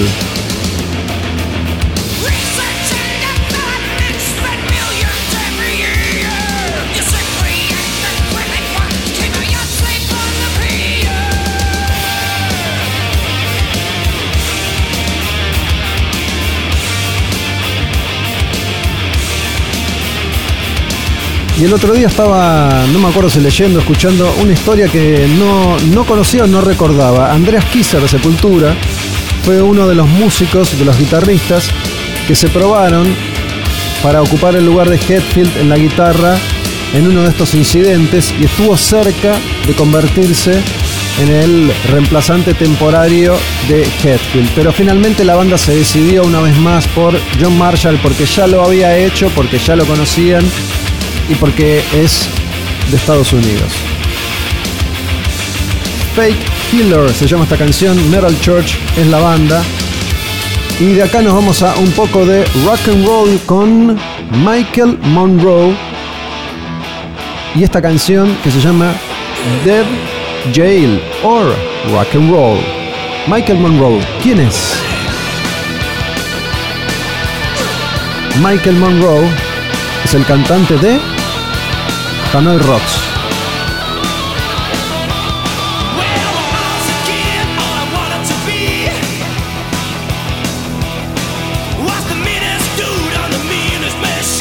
En el 89 saca este disco, Not Faking It. ¿Qué es Hanoi Rocks? Es una banda de Finlandia de rock and roll que influenció a Guns N' Roses. Muchas de las cosas que hizo Guns N' Roses antes las había hecho Hanoi Rocks. Es una banda que estuvo ahí cerca de pegarla y una serie de traspiés y tragedias acabaron con esa oportunidad porque resulta que, cuenta la leyenda, Nicholas Russell, el baterista de Hanoi Rocks, estaba de joda en la casa de Vince Neil, cantante de Motley Crue. Fiesta. Fiesta, drogas, orgía, rock and roll. Se termina el alcohol. Y Vince le dice, Nick, vamos. Vamos a comprar. Se suben a uno de los autos deportivos de Vince Neil, que maneja a toda velocidad, borracho, pierde el control de su vehículo, se estrella y Nicholas Russell se muere. Y esa tragedia de alguna manera oscurece rápidamente el futuro y las oportunidades de Hanoi Rocks que poco tiempo después se separan. Y Michael Monroe encara una carrera solista y en el 89 edita este Not Faking It, que tiene una canción más que vamos a escuchar, que es esta que se llama Man with No Eyes. Muchos años después Hanoi Rocks volvió, pero bueno, ya no era lo mismo. Pero Michael Monroe es un influencer, era, va. Pero antes de las redes sociales, claro. Fue un ejemplo para muchos de los rockeros que vinieron después. Esa imagen callejera de Guns N' Roses, esa imagen la tenía Hammer Rocks en Finlandia un par de años antes.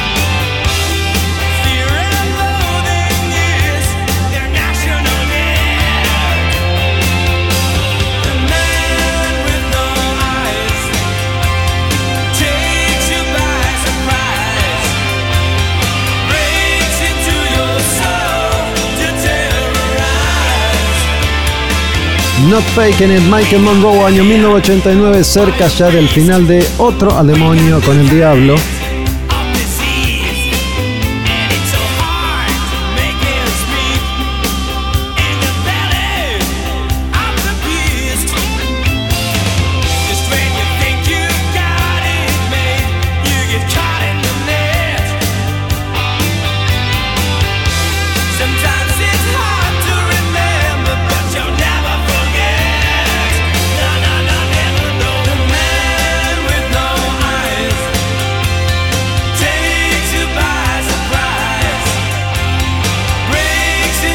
Antes de la despedida final, una banda más. Nos vamos con la última de hoy de Michael Monroe a Ministry. Ministry en el 89 edita un disco, uno de sus primeros discos que hacen ruido. Se llama The Mind is a Terrible Thing to Taste.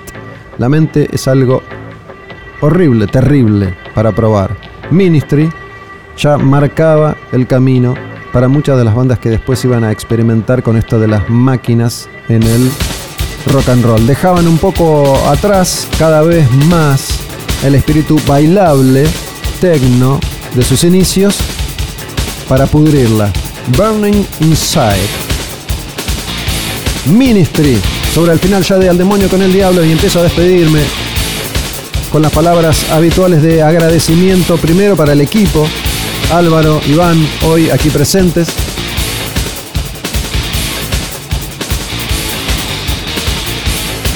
Gracias a todos y a todas las que escuchan los que escuchan al demonio con el diablo.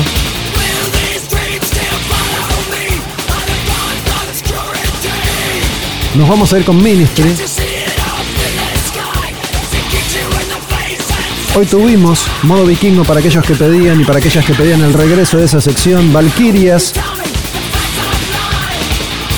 Estuvo Cristian, cantante de Bernal, conmigo acá hablando de la quimera de la perfección, otro clásico del metal argentino. Y estamos en 1989, ya cada vez más cerca de cerrar la década. En redes sociales Olmedo Augusto, Taberna Odin Live, Taberna. Los contenidos, 22 horas estreno. El domingo a la noche, desde tabernaodinlive.com. Después, todo en Spotify.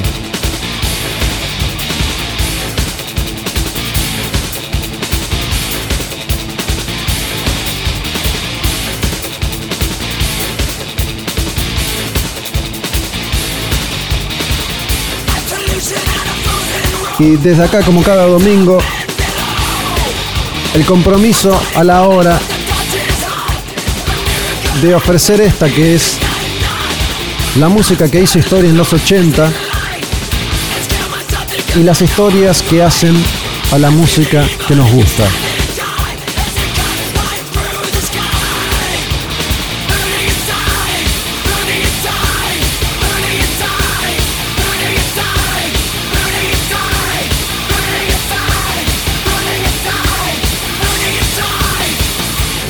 Burning Inside Ministry y nos vamos a ir con una última canción. Me despido entonces hasta la próxima. Soy Gustavo Olmedo y les dejo Thieves